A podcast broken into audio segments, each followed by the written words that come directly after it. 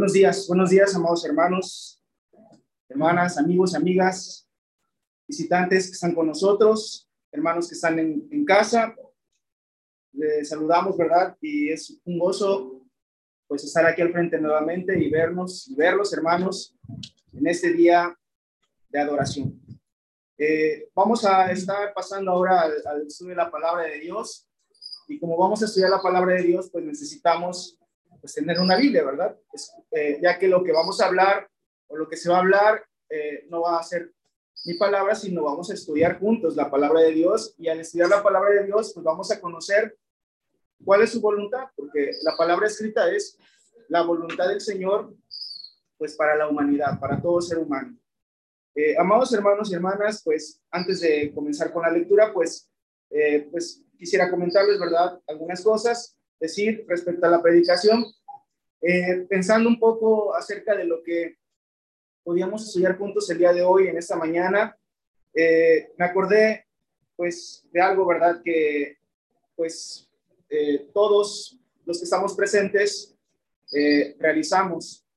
Y bueno, quisiera comentar al respecto de eso, hermanos, amigos, todos en la vida que tenemos todos los días, todos los días tomamos decisiones, elegimos, nos toca elegir y podemos poner muchos ejemplos, muchos ejemplos de, las elecciones que hacemos cada día, desde que nos levantamos pues hasta que termina el día eh, y al siguiente día volvemos a hacer elecciones en todo lo que hacemos, desde la casa, en, en el hogar, en el trabajo. Y al final de cuentas, pues nuestra vida en esta tierra, pues es de elegir. ¿Sí? Elegir. Y normalmente, pues todos los que estamos, bueno, todos tratamos de elegir de manera correcta, ¿no es así? Siempre tratamos de hacer buenas elecciones. ¿Por qué? Porque el elegir de manera correcta o de buena manera, o lo bueno, pues las consecuencias que trae ello, pues van a ser buenas, ¿sí? Pero cuando elegimos mal, pues entonces también hay consecuencias y las consecuencias no son agradables. Y como las consecuencias de nuestra mala elección en la vida, en cualquier cosa de la vida, no son agradables, pues entonces, ¿qué hacemos? Volvemos a corregir, ¿no? Y volvemos a elegir lo que era bueno, porque no queremos tener esas consecuencias graves. Y bueno, hablando de manera específica, podemos poner muchos ejemplos. Quisiera basarme nada más en dos que creo que es el común de todos nosotros, o, la mayoría. Por poner un ejemplo, nada más, dos. Eh, por ejemplo, todos los días, hagan de cuenta que eh, si yo en mi actividad diaria para ir a trabajar o para ir a la escuela, eh, me toca elegir el transporte más adecuado para poder llegar a buena hora, etcétera, a mi trabajo, a la escuela, pues lo elegimos. Y pensando en el transporte que se utiliza aquí en Acapulco, pues, por ejemplo, podemos poner un transporte que es muy rápido, es, son los colectivos, ¿no? Eh, uno elige un colectivo, pues se va porque sabes que vas a llegar a buena hora y lo eliges todos los días. Es tu transporte. Y este, y pues el resultado de todo esto es que llegas a buena hora, te sientes bien, checaste bien, no llegaste tarde, no te cerraron la puerta, no te dejaron o no te cerraron la puerta en el trabajo ni en la escuela, y eso pues es algo bueno, trae una buena consecuencia. Pero pensemos que un día, por ejemplo, este, hacemos una mala elección, ¿sí? Y que un día así, por confiarnos, por algo, por así decirlo, decimos, no, en esta ocasión no voy a tomar un colectivo, voy a ir en un camión, ¿sí? En un camión urbano. Y este, y elegimos ahora de manera diferente. Y el elegir de manera diferente a como ya venías, pues cambia, porque ¿cuál es la, eh, la sensación de ir en un colectivo a ir en un camión? En un colectivo, pues sabes que vas a buena hora, rápido y todo, no hay ningún problema. Pero en el camión, pues va haciendo paradas más continuas porque son más personas. Y entonces nos empezamos a sentir mal y empezamos a desesperarnos y empezamos a sentir sensaciones así como que, híjole, a ver si llego, no llego. Ya se paró esa señora, ese señor se va a bajar, se va a subir aquel. Y empezamos a, a desesperarnos, ¿no? Y al final, pues, el resultado es que el camión se tardó más, llegué tarde al trabajo, llegué tarde a la escuela, y las consecuencias de eso es, pues, que me dieron una falta, me van a descontar, no me dejaron entrar, etcétera. Y son consecuencias desagradables, ¿no es así? Porque nadie quisiera tener eso en su trabajo, en la escuela, en su actividad. Y el segundo ejemplo muy rápido es en nuestras labores. Por ejemplo, todos hacemos una labor, todos nos dedicamos a algo y todos los días sabemos qué es lo que tenemos que hacer. Elegimos las formas correctas de hacer nuestro trabajo y el resultado de eso es que tenemos un buen trabajo. ¿Sí? Hagamos lo que hagamos. Pero pensemos que un día cambiamos nuestra elección y decidimos por salir más temprano, por una, una situación ajena, decido cambiar y, cambiar la forma de hacer mi trabajo, sea lo que sea. Y el cambiar, pues tiene una consecuencia. Y la consecuencia es desagradable porque me salió mal. Eh, ya no resultó lo que venía haciendo. Y por eso me regañaron en el trabajo, por eso me quitaron ese puesto, por eso una consecuencia desagradable. Ya no me pagaron lo que estaba haciendo, si estaba haciendo un trabajo, una obra, y no la queremos tener ninguno de nosotros. Y así como el ejemplo del transporte y en el ejemplo del trabajo, de las malas elecciones que traen consecuencias desagradables, cualquiera creo que el otro día que toma el transporte va a decir, no, ya no voy a, ya no voy, ya no me voy a ir en camión. Ahora voy a volver a, irme en el, en, el, colectivo, ¿no? Y en el trabajo igual. Si ya yo por hacer, hacerlo de esa manera me salió mal, fue desagradable, pues ya no quiero hacer así porque no quiero que me regañen, no quiero que me descuenten, etcétera, etcétera. Cambio y regreso a como yo estaba, ¿no? Haciendo las cosas. Y eso es normal y natural. ¿Cuánto tiempo nos tardamos en cambiar? pero que en la siguiente ya lo hacemos, ¿no? Todos. Bueno, hermanos, amados hermanos y amigos, esto es en la vida, en las actividades de la vida, pero de esta manera también sucede en la situación espiritual, porque eso es un ejemplo también muy claro, así como son cosas de la vida en el sentido espiritual también, es un ejemplo todo esto. Y, ¿Y a qué nos referimos con ello? en el ejemplo espiritual, en el ejemplo espiritual se refiere a, pues desde que nosotros nacemos, pues todos nacemos perfectos, todos nacemos, Dios nos ha creado de una manera perfecta, ¿sí? Y nosotros nacemos todos en la misma condición. Todos los que estamos aquí, cuando fuimos creados, cuando Dios nos dio la vida y nacimos, pues a todos Dios nos dio la oportunidad de nacer perfectos en el sentido de cómo Dios nos creó a nosotros, también en la relación con Él. Pero vamos a ver qué es lo que pasa. Eh, y quisiera que me acompañaran el primer pasaje para que fuéramos leyendo conforme a la palabra todo esto. El primer pasaje que es ahí en eh, Génesis, precisamente, porque Dios cuando hace las cosas, las hace perfectas. Dios no se equivoca al hacer nada.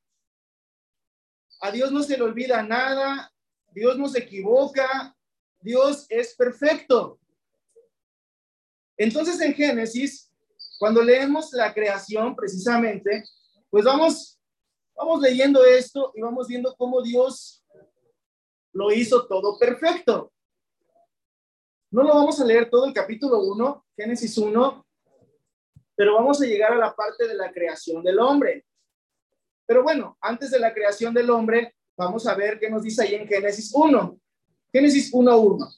Acompáñenme con la lectura. Dice la palabra de Dios así. En el principio creó Dios, porque Dios es el único que puede crear todo de la nada, los cielos y la tierra. Y la tierra estaba desordenada y vacía, y las tinieblas estaban sobre la faz del abismo y el Espíritu de Dios se movía sobre la faz de las aguas. Y dijo Dios, sea la luz y fue la luz. Vemos, hermanos, cómo es Dios. Aquí nada más tan fácil decimos sea la luz y fue la luz. Pero si tuviéramos que ponerle características a la luz, pues fue la luz perfecta, porque Dios todo lo que hace lo hace perfecto. Esa luz que se creó desde el principio, aquí está todavía. ¿Cuántos años, cuántos miles de años han pasado? Bueno, no tenemos el cálculo exacto, ¿verdad? Pero esta luz que vemos ahorita la creó Dios desde el principio. Y está, es perfecta, sigue cumpliendo su, su, su labor, su función.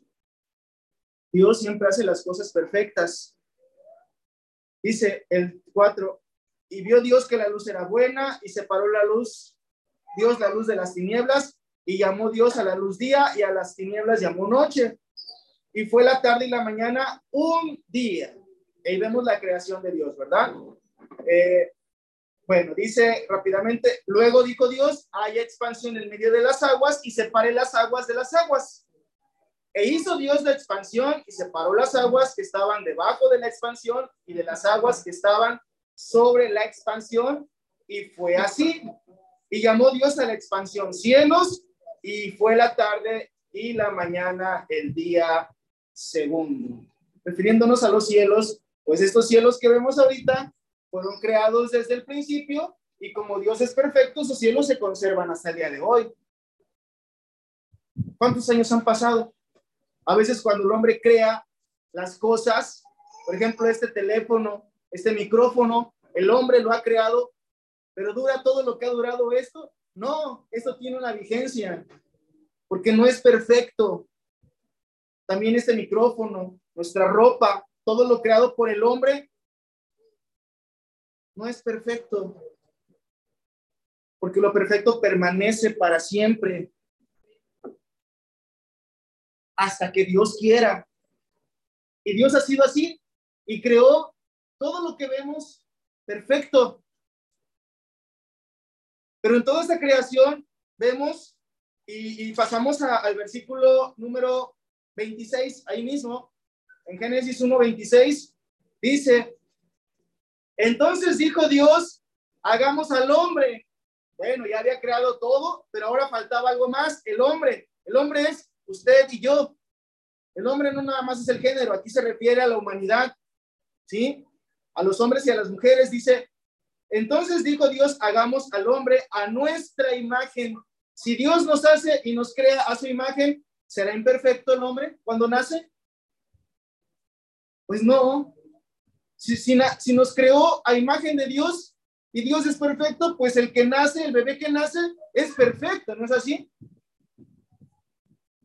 Hagamos al hombre a nuestra imagen conforme a nuestra semejanza.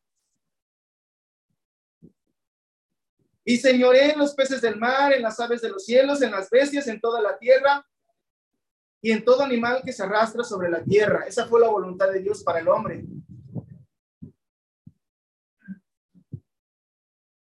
Pero ¿cómo decimos que todo esto fue perfecto?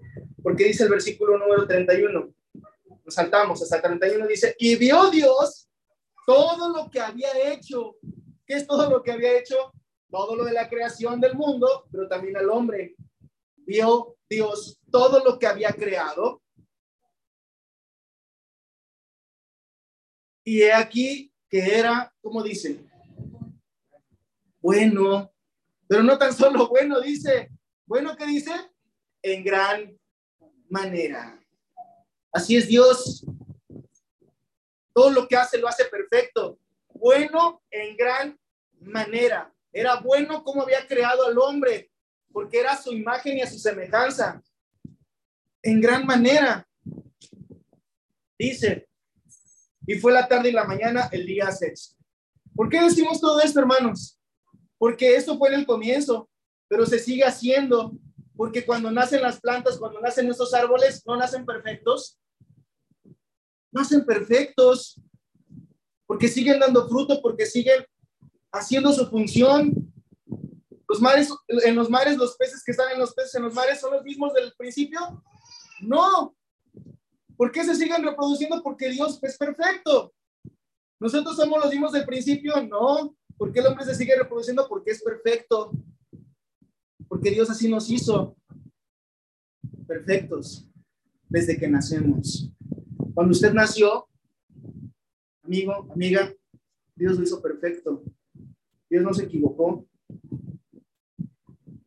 Y lo que quieran hacer polémica ciertas personas acerca de cuando nacen los niños mal, todo eso, eso es voluntad de Dios y Dios tiene su razón de todo eso. Pero Dios es perfecto. Y si nosotros estamos bien, debemos de reconocer, Dios lo hizo perfecto, gracias a Dios que estoy bien, tengo entendimiento, tengo mis miembros, todo. Y si somos perfectos, ¿saben qué pasa, hermanos? Pues el Espíritu de Dios está en nosotros. Y así fue. Porque cuando éramos niños, cuando nacimos, nosotros estábamos con Dios y estábamos en el buen camino. Y dice la escritura ahí, en, vamos a Mateo, capítulo número 18, ¿cómo afirmamos esto? Por la palabra de Dios. ¿Por qué decimos que nosotros cuando somos niños somos perfectos? Mateo capítulo número 18, versículo número 3.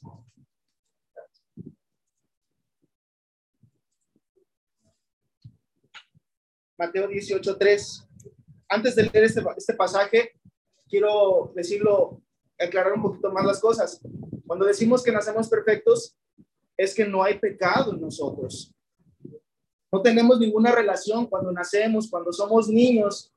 No, nacemos y no nos quedamos bebés para siempre. Tenemos un año, dos años, tres años, cuatro años, cinco años. Y somos perfectos. Y no hay pecado en nosotros. Porque Dios nos hizo perfectos. Dios no nos hizo en pecado. Eso sería una injusticia. Nacer con pecado. No, Dios nos hizo perfectos. Cuando éramos niños, no había pecado en nosotros, en ninguno de nosotros, ¿eh? No había pecado. Y la palabra de Dios nos dice esto. El Señor Jesucristo, que es el Hijo de Dios, decía en Mateo 18:3 dice, y dijo, de cierto os digo que si no os volvéis y os hacéis como niños, no entraréis en el reino de Dios. Eso se los dice a los adultos en aquel tiempo. Les estaba diciendo, si ustedes no se hacen como un niño, ¿qué dice? No entraréis en el reino de Dios. ¿Por qué puso de ejemplo a los niños? Porque los niños no tienen pecado. En los niños no hay pecado. Porque son perfectos porque fueron creados por Dios. Si un niño, el Señor Jesucristo puso de ejemplo un niño para los adultos y les dijo, si ustedes no se hacen como un niño, no pueden entrar en el reino de Dios. Pero más adelante el apóstol Pedro les dice, Pablo, no en el modo de pensar, sino en la malicia. Porque los niños no son malos, son inocentes. Por eso decimos que Dios nos hizo a todos perfectos, porque todos aquí fuimos niños. Hacen la mano el que no fue niño, el que nació adulto, solamente Adán, ¿no? Dicen, nada más, pero de ahí en fuera todos nacimos y fuimos niños, todos. Sigue diciendo acerca de esto, ¿verdad? Ahí en Primera de Corintios 14, 20. Asimismo, Primera de Corintios 14, 20.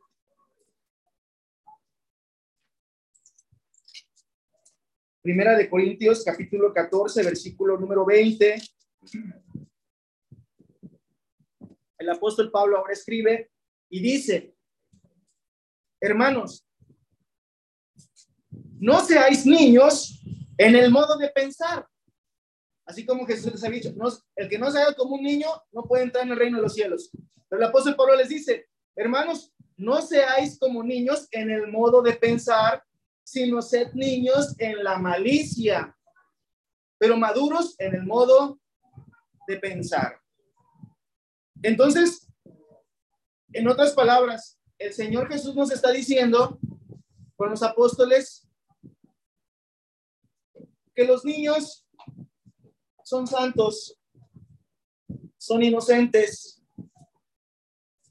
y que nosotros los adultos que tenemos malicia debemos de ser como un niño sin malicia. Volvemos a lo mismo. Dios nos hace perfectos. Nacemos perfectos.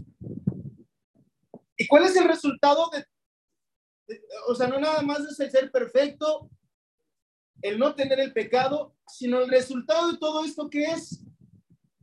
Bueno, estando en el ejemplo de los niños, regresamos a Mateo. En Mateo 19, 14, vamos a ver esto. Otra vez regresamos a Mateo. Ahora en el capítulo 19, versículo 14, dice,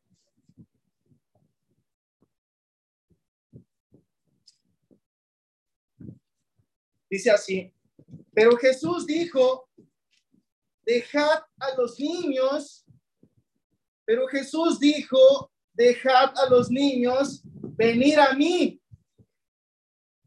y no se lo impidáis, porque de los tales es el reino de los cielos. ¿De quién es el reino de los cielos según este pasaje? De los niños. Entonces, por eso siempre decimos, cuando escuchamos una noticia, por esta palabra que estamos leyendo, cuando escuchamos una noticia de verdad triste de algún padre, algunos padres que pierden a sus hijos, a los niños, desde bebés, niños, por alguna razón mueren. Ese es el consuelo de Dios. Ese es el mayor consuelo de Dios.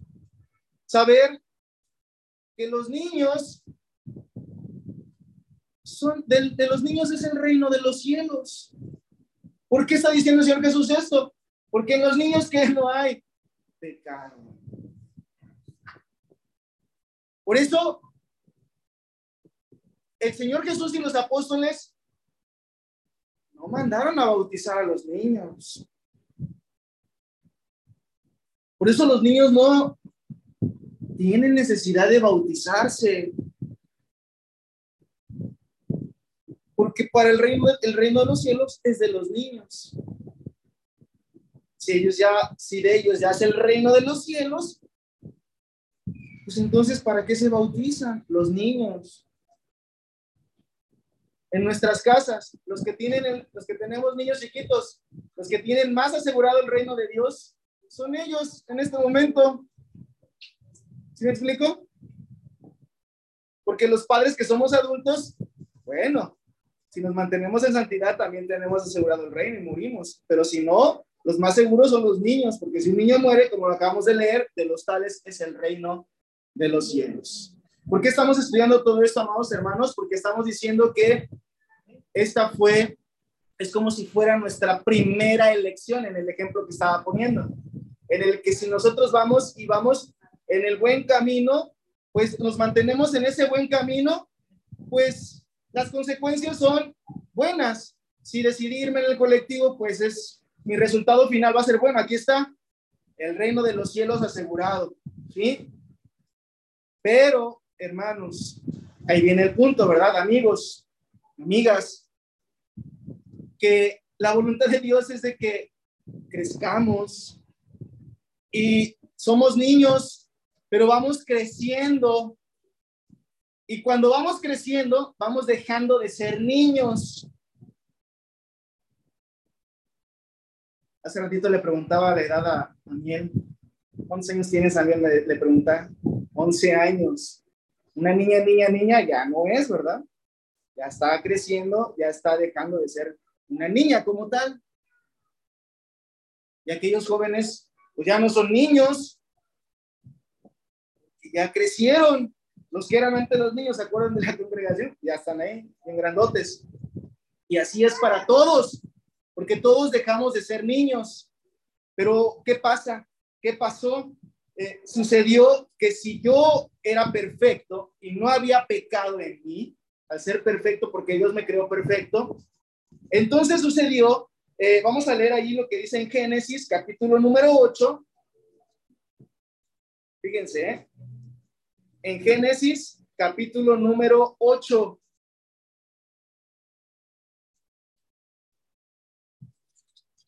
Génesis 8, 21.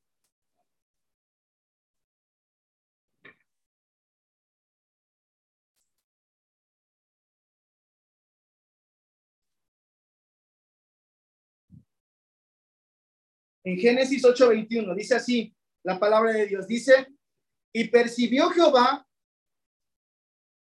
olor grato, dice, y percibió Jehová olor grato y dijo, Jehová en su corazón, no volveré a maldecir más, no volveré a maldecir la tierra por causa del hombre.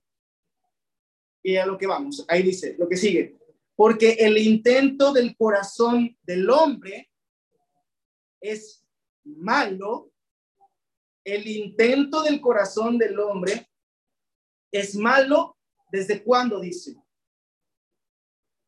Desde la juventud. Y Dios que nos creó, Dios sabe todas las cosas. Dios nos creó perfectos. Pero cuando empezamos a dejar de ser niños, o cuando éramos niños y casi dejamos de ser niños para empezar a ser jóvenes o adolescentes, que también son jóvenes, sucedió algo.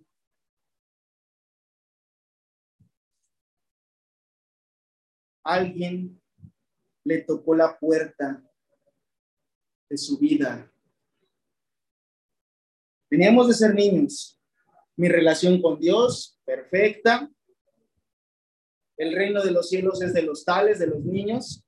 Pero cuando somos adolescentes, dejamos de ser niños, alguien, alguien le tocó a la puerta de su vida.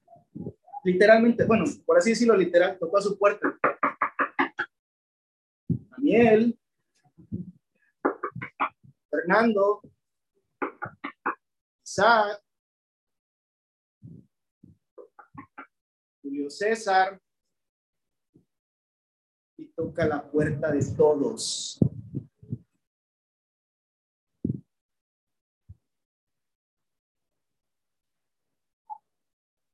Ahí en el capítulo 4 vamos a ver quién es el que toca su puerta. Génesis 4, versículo 6.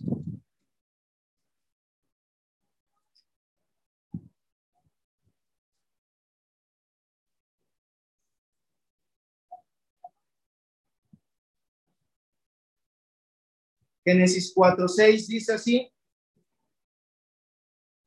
entonces Jehová dijo a Caín, le pregunta, ¿por qué te has ensañado y por qué ha decaído tu semblante? Le hace una, una pregunta a Caín.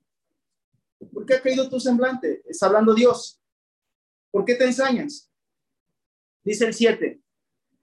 Dios habla y dice, si bien hicieres, ¿no serás enaltecido?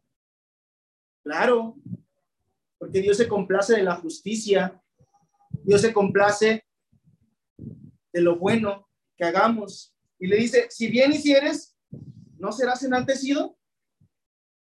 Pero dice, y si no hicieres bien, en otras palabras, si eliges no hacer el bien, entonces dice,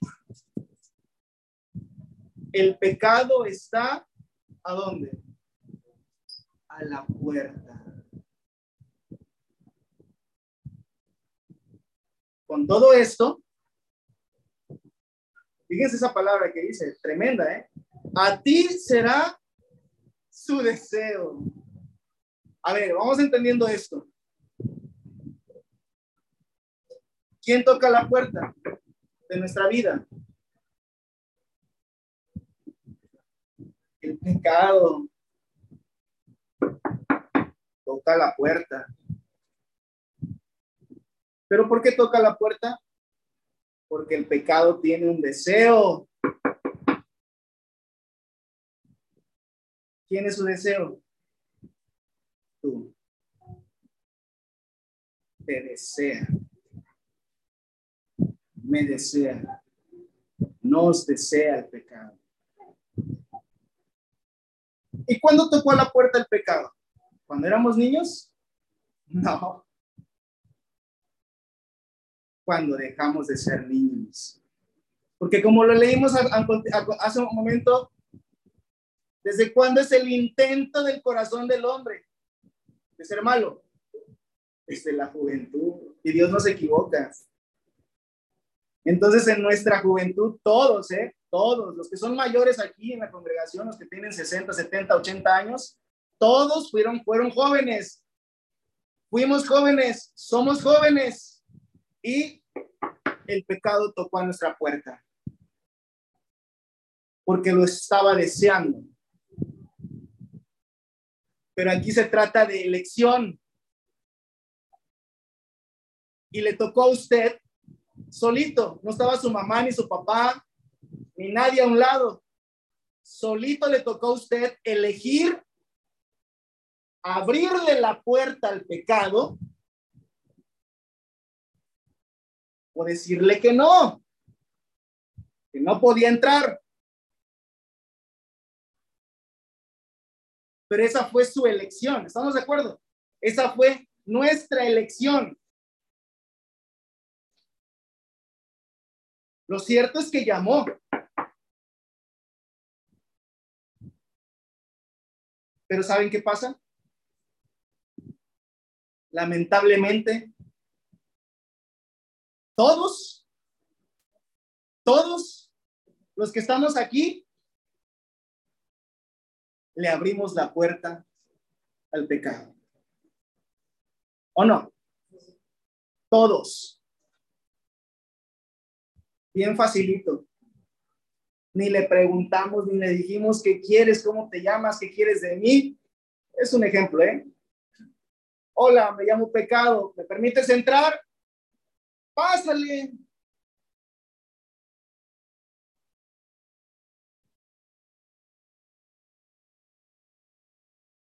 Y elegimos mal. En el ejemplo que estábamos poniendo hace un momento, es cuando elegí tomar el autobús, el camión, estamos. Yo venía bien tranquilo en el colectivo, bien, llegaba a tiempo, no tenía ningún problema, pero un día, un día elegí tomar un camión. Yo venía bien en mi relación espiritual con Dios, siendo un niño, pero un día elegí abrirle la puerta al pecado y el pecado entró en nosotros. Solo como un ejercicio, y es personal y es mental, no tienen que decir nada. ¿Se acuerdan qué fue en su juventud? ¿Cuál fue ese pecado con el que empezamos? ¿Se acuerdan? Si no fue del primero, ¿se acuerdan de los que fueron en la juventud? Porque no fue uno. ¿Estamos de acuerdo? Fueron varios. Y si les ponemos nombres, pues nos vamos a tardar mucho en esta predicación. ¿Verdad? A los nombres, a los pecados, pero sabemos pues, que yo hice algo que no estaba bien. Eso es pecado. Y acordémonos desde la juventud, lo que hicimos que no estaba bien, pero lo hicimos. Pues fue el pecado que le abrimos a la puerta y ahí está. ¿Mm? Pero así como decíamos que el elegir eh, tomar el autobús me trajo una consecuencia desagradable que fue llegar tarde, me, me, regañaron, me descontaron el día, bla, bla, bla, y no fue grato, pues entonces también pasa en lo espiritual de la misma manera. Cuando nosotros le abrimos la puerta al pecado, todos, entonces las consecuencias son desagradables, pero hay que conocerlas por la palabra de Dios, porque Dios en su amor nos dice, ¿sabes qué? Ya le abriste la puerta al pecado, entonces mira lo que va a pasar. Mira cuáles van a ser las consecuencias de que el pecado, el espíritu inmundo esté en ti. Tú le decidiste abrir la puerta al pecado y yo me tuve que salir, en otras palabras, porque Dios no puede estar con el pecado. y dejamos de ser de Dios y elegimos que el espíritu inmundo llegara a nuestra vida, a nuestra puerta. Pero ¿cuál es la consecuencia? Cerramos la puerta y ahora está en nosotros el espíritu inmundo, el pecado. Y si lo queremos traducir todo eso es Satanás. Pero ¿qué nos dice Dios? Nos advierte y el Señor nos dice ahí en Romanos, a todos nosotros, nos dice en Romanos capítulo número 6, Romanos capítulo número 6, versículo número 23.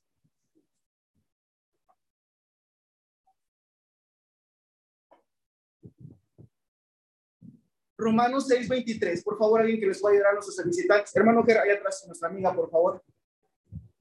Romanos 6:23. Ya lo tenemos. Dice la palabra de Dios de la siguiente manera. Dice, porque la paga del pecado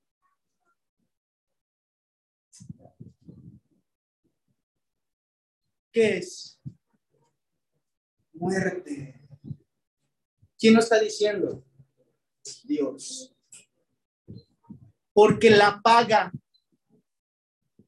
la paga es cuando te van a pagar. La paga del pecado es muerte. El simple hecho de escuchar la palabra muerte, pues ya no se oye bonito, ¿verdad? Y aquí la escritura nos dice que la paga del pecado, nos advierte Dios. Le abriste la puerta al pecado, bueno, no debiste haberlo hecho, pero ahora ten presente que la paga del pecado que ahora está en ti es muerte. Pero, ¿cómo entender la palabra muerte? Pues el Señor, como nos ama a todos nosotros, pues nos dice claramente qué significa muerte. Y nos lo dice en el capítulo 3, de ahí mismo, de Romanos, capítulo 3, versículo número 23, igual. Capítulo 3, versículo 23. ¿Qué es muerte?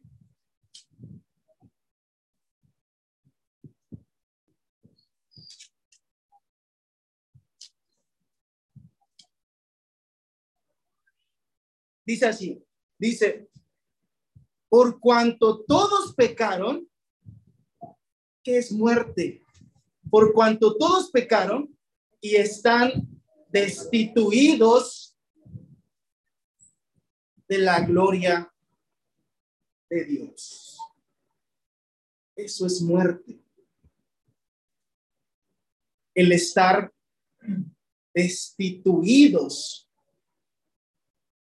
de la gloria de Dios. ¿Qué es destituido? Destituido. Destituir. Apartado, ¿Cómo? Si antes yo cuando era niño, dice la escritura que de los tales era el reino de los cielos, yo cuando era niño estaba en los cielos. ¿Y cómo me dice ahora que ya no tengo esa relación? Que ahora yo estoy destituido de, la, de ese reino de los cielos. ¿Pero por qué? Por el pecado. Y eso nos debe de hacer entender.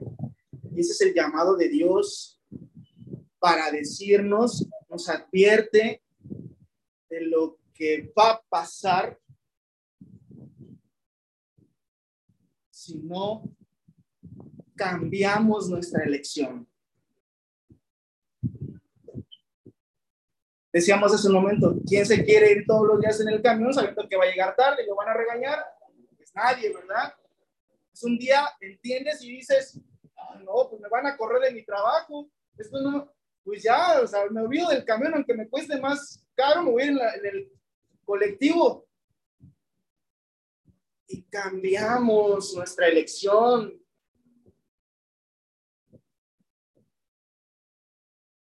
Pero a veces en la vida espiritual decidimos seguir yéndonos en el camión todos los días y no cambiamos. A pesar de que me están diciendo, oye, ten cuidado porque si llegas muy tarde te van a correr de tu trabajo, ya no te, te van a despedir. Ah, yo me sigo en camión. Y ahí queremos estar. entonces Dios también nos da una advertencia sobre esto. ¿Sí? En el capítulo 2, atrás, ahí en Romanos, capítulo 2, versículo 5. Estamos hablando de las consecuencias del pecado, de la mala elección que hicimos de abrirle la puerta al pecado. ¿Sí? En el capítulo 2, versículo 5 dice, dice, pero por tu dureza, fíjense hermanos, vamos a leerlo todos, ¿eh? ¿Sale? Dice, pero por tu dureza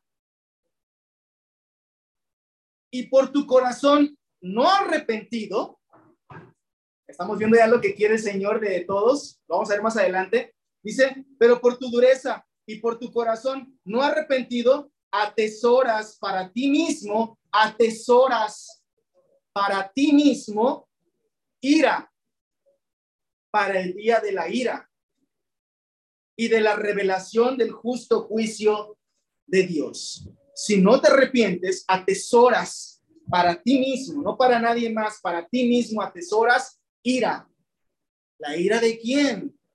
De Dios. ¿Cuándo? En el día, dice, del justo juicio de Dios. No ahorita, ¿eh? Esto no es ahorita. Esto es en el justo juicio de Dios. Sí, seguimos leyendo. Dice, el cual pagará a cada uno conforme a sus obras. Dos tipos de pago, dice vida eterna a los que perseverando en hacer bien buscan gloria y honra e inmortalidad. Eso es el pago. Vida eterna a los que buscan gloria, honra e inmortalidad. Ocho, pero ira y enojo de Dios, no lo dice ahí, lo digo yo, pero ira y enojo a los que son contenciosos y no obedecen a la verdad, sino que obedecen a la injusticia. Tribulación y angustia sobre todo ser humano que hace lo malo, el judío primeramente y también el griego, pero gloria y honra y paz a todo el que hace lo bueno al judío primeramente y también al griego, porque no hay acepción de personas para Dios.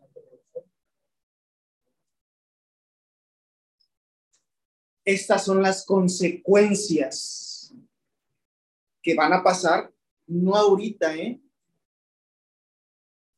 En el día del juicio. Nos está diciendo Dios.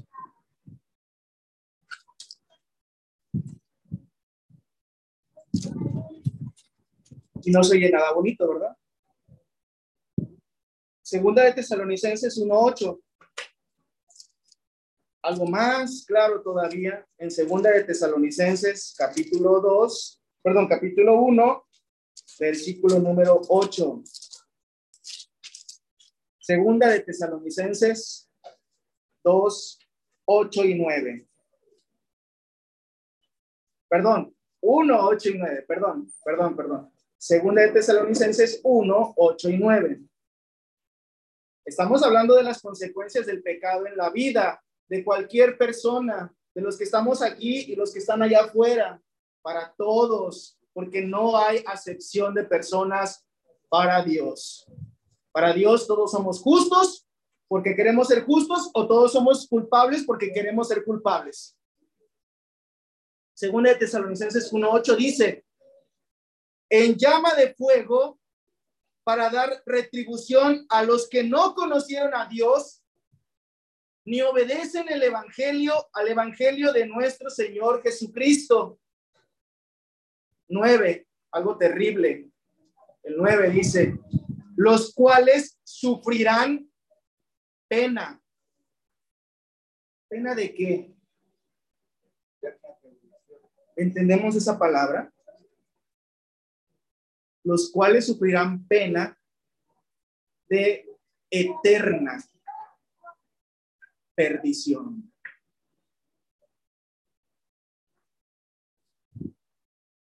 Y luego sigue diciendo, excluidos de la presencia del Señor. Hermanos, esto nos debe de estremecer excluidos en la presencia del Señor y de la gloria de su poder. Esto va a pasar para todo aquel que le abrió la puerta al que le llamó.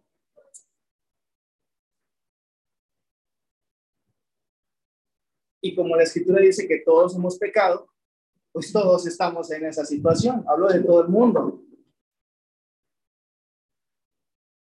¿Y Dios quiere esto para la humanidad? Si Dios nos hizo perfectos, ¿cómo va a querer que usted que lo hizo perfecto que se pierda en la eternidad? Pues no, o sea, eso no es algo bonito. Yo te hice perfecto, pero ahora vas a estar en la pena, ¿cómo dice? En la eterna, en la eterna perdición. Pero lo leímos hace ratito. ¿Por qué? Por no tener un corazón arrepentido.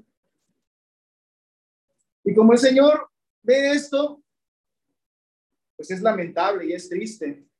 Pero por eso dice la escritura que Dios hizo algo maravilloso.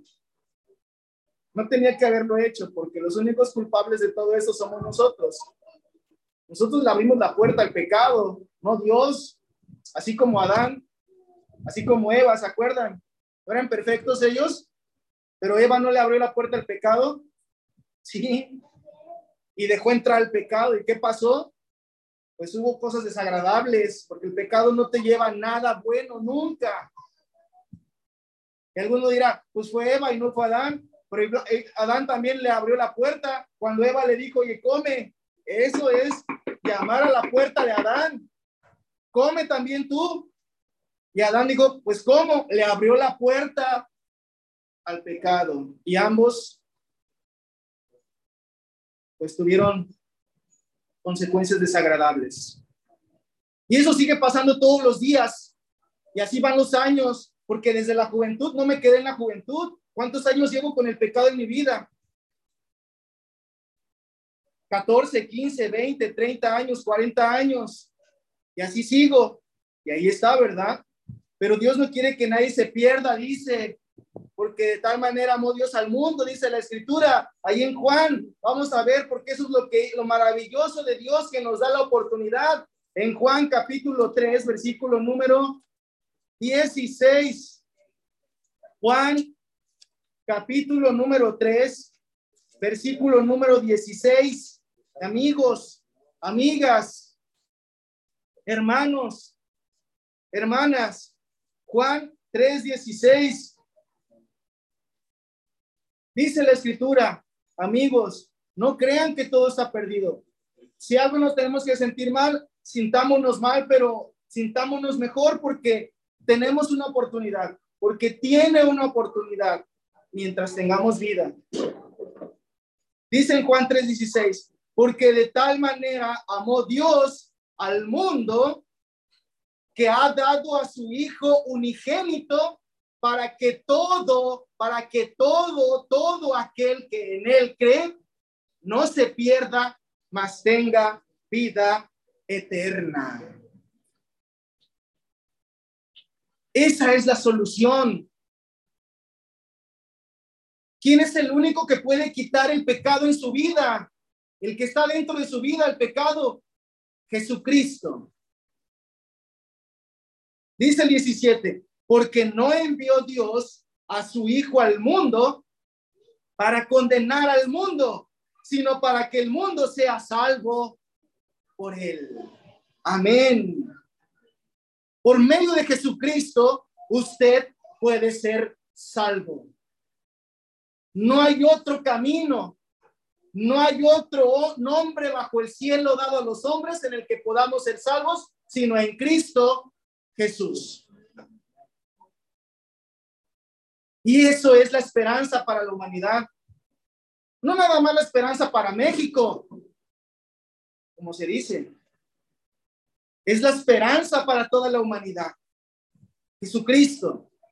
Y Dios envió a Jesucristo para que el hombre no se pierda eternamente, sino que viva eternamente, sino que vuelvan a elegir la elección correcta. Pero por eso dice la escritura, ahí en Lucas capítulo 19, más claro, en Lucas capítulo 19, versículo número 10. Porque a eso vino el Señor Jesucristo. A eso fue enviado desde los cielos, del Padre Celestial, del Dios Creador. En Lucas 19, 10. Ya lo tenemos, dice así. Dice, porque el Hijo del Hombre vino a buscar y a salvar, ¿qué? Lo que se había perdido. Entendemos esta palabra, hermanos, maravillosa. Lo volvemos a leer. Dice, porque el Hijo del Hombre, que es Jesucristo, vino a buscar. Entiende esa palabra. Lo vino a buscar a usted. Lo viene a buscar a usted. Vino a buscar y a salvar lo que se había perdido. Lo vino a buscar a usted. La vino a buscar a usted. Me vino a buscar a mí. Porque solo en Jesucristo tenemos la oportunidad de volver a Dios.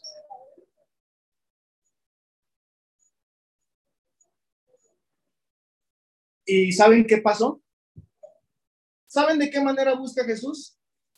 ¿El Señor Jesucristo? No. Fíjense, algo muy curioso, ¿eh? Y son elecciones, por eso decíamos. En Apocalipsis capítulo número 3, vamos a ver qué nos dice aquí en Apocalipsis capítulo 3, de qué manera lo busca el Señor. En Apocalipsis capítulo número 3, versículo número 20. Algo muy curioso, ¿eh? En Apocalipsis capítulo número 3, versículo número 20. ¿Ya lo tenemos? Dice así. Son palabras del Señor Jesucristo, el Hijo de Dios. Dice, he aquí, yo, Jesucristo, estoy a dónde? a la puerta, hermanos. Estoy a la puerta. ¿Y qué dice? Y llamo. Ay, no sé, nos debemos estremecer de esto, ¿no? Ahora lo llama alguien más. Usted ya cerró la puerta al pecado y el pecado está en su vida porque la vio en su juventud. Pero el amor de Dios es maravilloso. Y el amor de Dios dice, Jesucristo te va a llamar a tu puerta.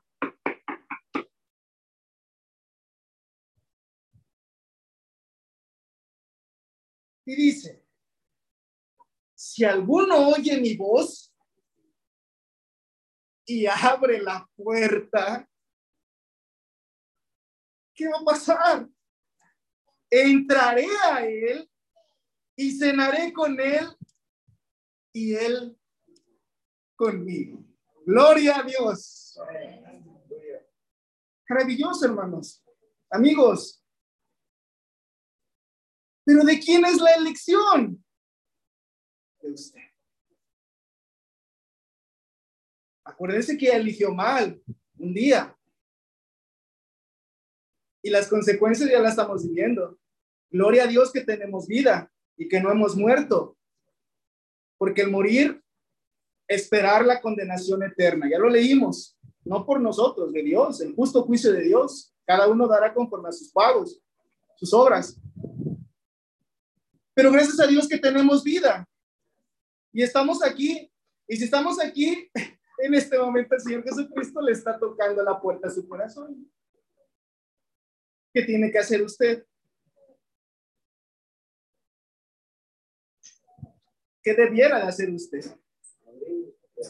Abrir la puerta de su corazón. ¿A quién? Su Cristo.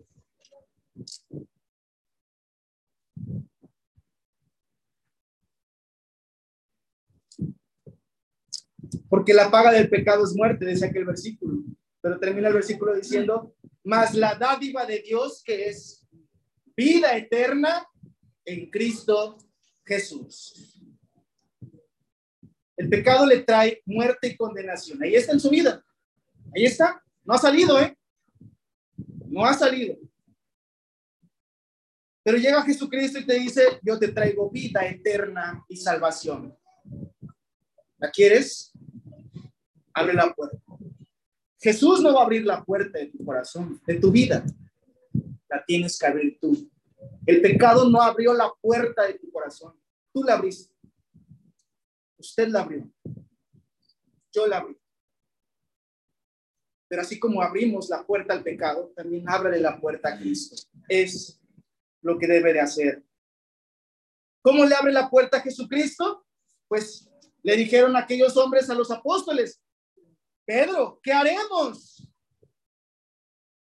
¿Qué tengo que hacer, Pedro? En Hechos 2.38 le decían al apóstol Pedro, ¿qué haremos?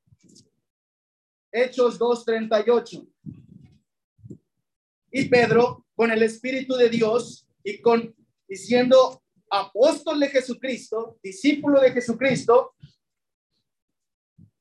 les dijo, Hechos 2.38 dice, Pedro les dijo, bueno, desde el 37, al oír esto, se compungieron de corazón y dijeron a Pedro y a los otros apóstoles, varones hermanos, ¿qué haremos? ¿Qué tenemos que hacer, apóstoles de Jesucristo? ¿Qué les dijo Jesucristo que tenemos que hacer? En otras palabras, 38 dice, Pedro les dijo, ¿qué les dijo? Arrepentíos y bautícese cada uno de vosotros en el nombre de Jesucristo. ¿Por qué tengo que hacer todo eso? Dice, para perdón de los pecados. Y recibiréis el don del Espíritu Santo. Amén. Eso es lo que tiene que hacer. Eso es abrirle la puerta del corazón a Jesucristo. Arrepiéntase de sus pecados, bautícese, porque al bautizarse, el pecado va a salir de su vida. No literal, en el espíritu, ¿eh? espiritual. El espíritu inmundo sale de su vida. Y no por el agua, por el poder de Jesucristo. Pero es lo que está diciendo. ¿Y qué está diciendo? Sale el espíritu inmundo, sale el pecado de mi vida y que entra, dice, el Espíritu Santo. ¿Y quién es el Espíritu Santo? Dios, Jesucristo. Entra en usted. Amén. Gloria a Dios.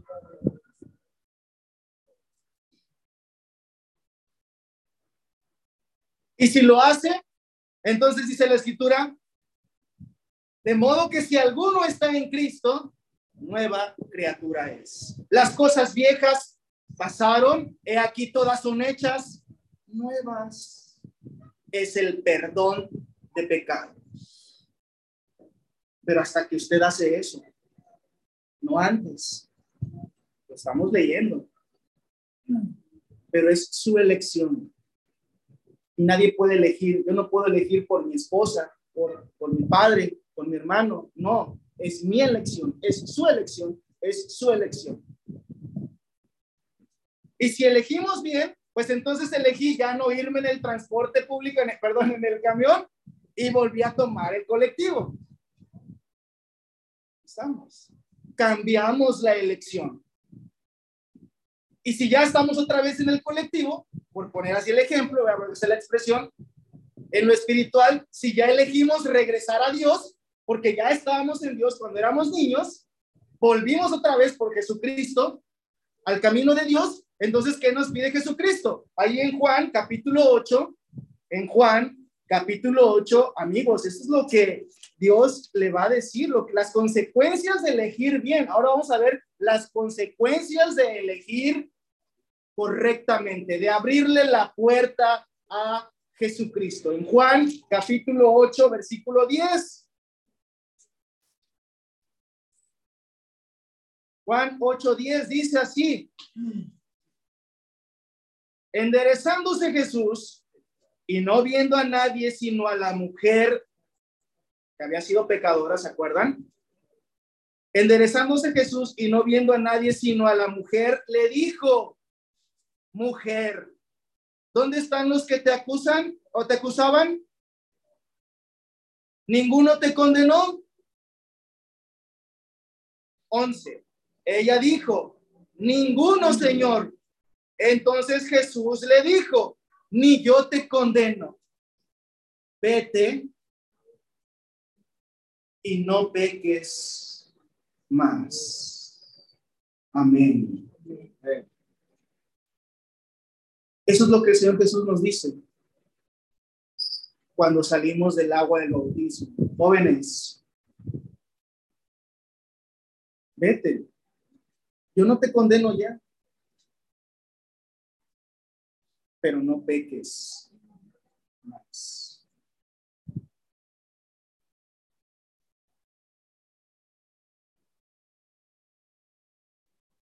¿Y cuál es la consecuencia? Tenemos las consecuencias de elegir mal. Ahora las consecuencias de elegir bien, dice ahí en Romanos. Vamos a ver.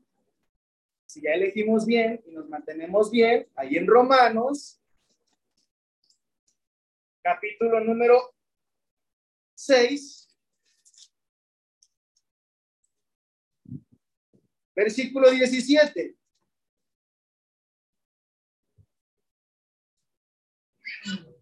Qué hermosas palabras. Hace ratito fueron palabras desagradables. No me refiero porque fue palabra de Dios, ¿verdad? Desagradables en las consecuencias. Pero miren ahora estas palabras, cuando volvemos y elegimos otra vez estar en Dios. Ahí en, en, Romanos 6, 16, perdón, 6, 17 dice, dice, pero gracias a Dios que aunque erais, habla del pasado ya, que aunque erais esclavos del pecado, Gracias a Dios que, aunque erais esclavos del pecado, habéis obedecido de corazón aquella forma de doctrina a la cual fuisteis entregados.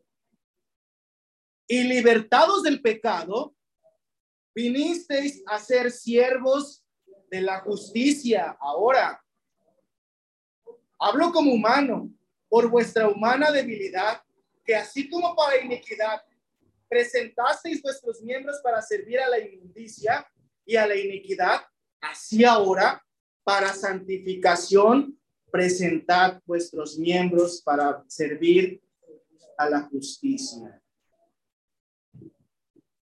Porque cuando erais esclavos del pecado, erais libres acerca de la justicia.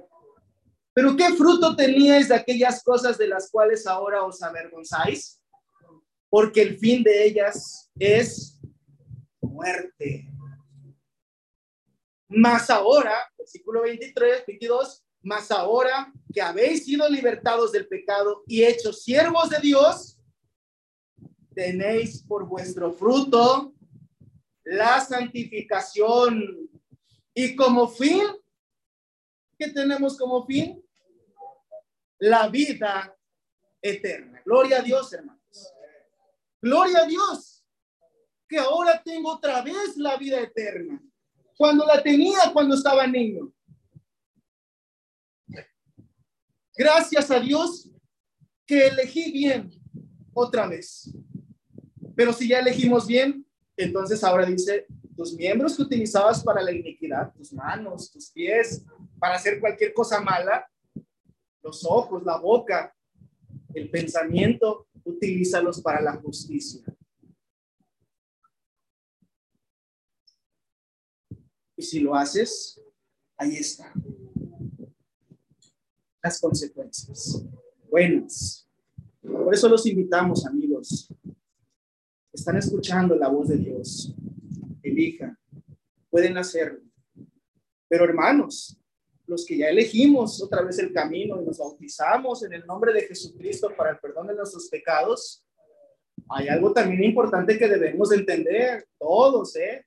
Desde los jóvenes, jóvenes que están aquí, hasta los mayores de la congregación. Y con esto vamos a terminar. En Lucas capítulo 11, Lucas capítulo 11, versículo 24.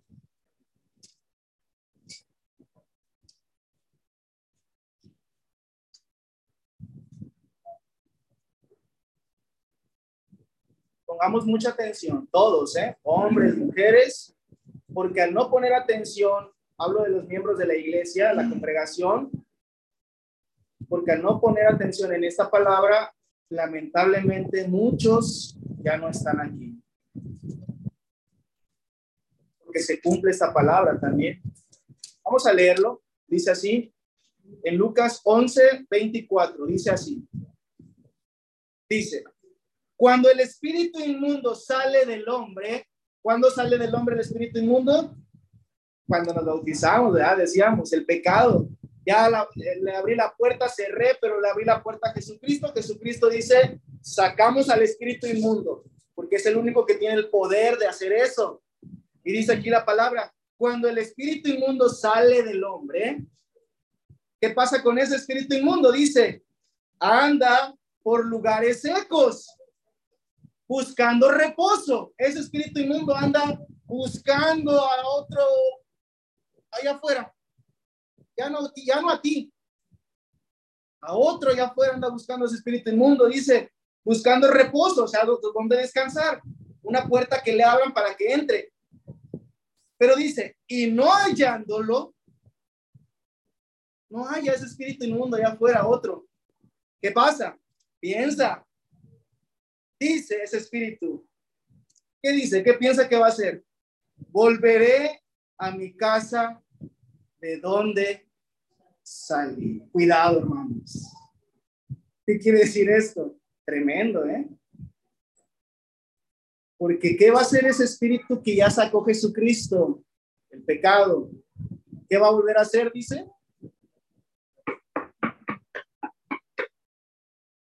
Hola va a volver a tocar la puerta de su vida. El pecado. No hay a nadie más y vuelve a buscarlo. Entonces, otra elección. Porque ya me bauticé, ya le abrí la puerta a Jesucristo, ya cerré la puerta de mi corazón a Jesucristo. Ahora Jesucristo está en mí, pero el que salió lo vuelve a buscar. Y es ahí donde se debe de cumplir la palabra. No, ya me engañaste una vez. ¿Me explico? Ya me engañaste una vez. ¿Quién eres? Me llamo pecado. Lo siento, no entras a mi vida. Pero hay que ser fuertes. Hay que tener el valor de decirle al pecado no. Pero a veces el, el valor no lo tenemos y la fuerza no la tenemos. ¿Qué pasa?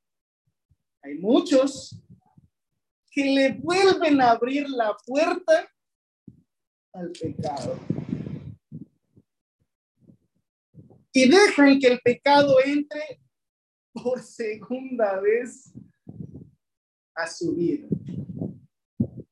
y eligen mal.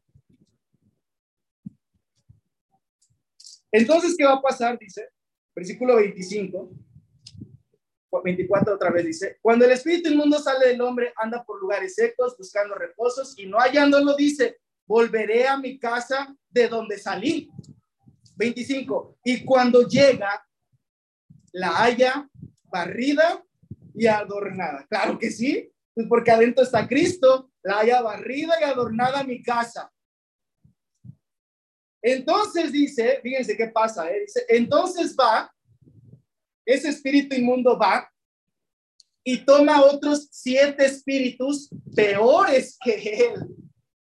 Toma otros siete espíritus peores que él y entrados, otra vez, entrados, moran allí y el postrer estado de aquel hombre viene a ser peor que el primero. Es clara esta palabra, hermanos, ¿no? No hay tantas cosas que decir al respecto de esto. Por eso debemos de tener cuidado y decirle al pecado, no, no puedes volver a entrar en mi corazón, porque va a pasar esto. Y esta es palabra de Dios, no es mi palabra. Tenemos que elegir. Y hay que elegir, como lo dice en Deuteronomio, último versículo, ahora sí ya. Deuteronomio capítulo 30, y con esto ahora sí ya terminamos. Y es el mensaje de la palabra de Dios. Con esto vamos a finalizar. Deuteronomio capítulo número 30, versículo 15.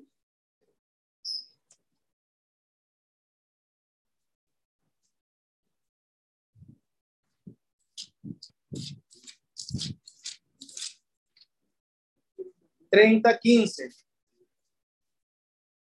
Dios dice lo siguiente. Y esta palabra es para usted, amigo, amiga, para ti, amigo, amiga, y para toda la iglesia. Dice, mira, yo he puesto delante de ti hoy la vida y el bien, la muerte y el mal, dice Dios. Yo le he puesto delante de ti la vida y el bien, la muerte y el mal. Versículo 19 dice, a los, eh, perdón, sí, 19. Dice, a los cielos y a la tierra llamo por testigos hoy contra vosotros, que os he puesto delante la vida y la muerte, la bendición y la maldición. ¿Y a qué te invita Dios? ¿Qué te dice? Escoge pues la vida. Escoge pues la vida para que vivas primeramente tú y después dice quién y tu descendencia. Amén. Es el mensaje de Dios para ti. Y elegir no es difícil. ¿Qué tan difícil fue abrirle la puerta al pecado? ¿Quién se complicó en abrir la puerta al pecado? Nadie, ¿verdad? Facilito, decían pues elegir la mejor elección, que es abrir la puerta a Dios, es fácil también. Solamente cree en Jesucristo. Arrepiéntete de tus pecados, bautízate y persevera hasta el fin. Y eso no tienes que prolongarlo. Hoy lo puedes hacer. Si usted lo quiere, hoy lo puede hacer. Porque hoy es porque hoy tenemos vida. Mañana, ¿quién sabe que tiene vida? ¿Quién sabe si va a vivir el día de mañana? Nadie. Por eso la salvación es hoy. Estamos vivos. Si alguno de ustedes quiere abrirle la puerta a Jesucristo, haga lo que acabamos de leer. Arrepiéntanse, bautícense y hoy mismo pueden volver a tener una relación Dios como la teníamos cuando éramos niños. Que Dios los bendiga a todos.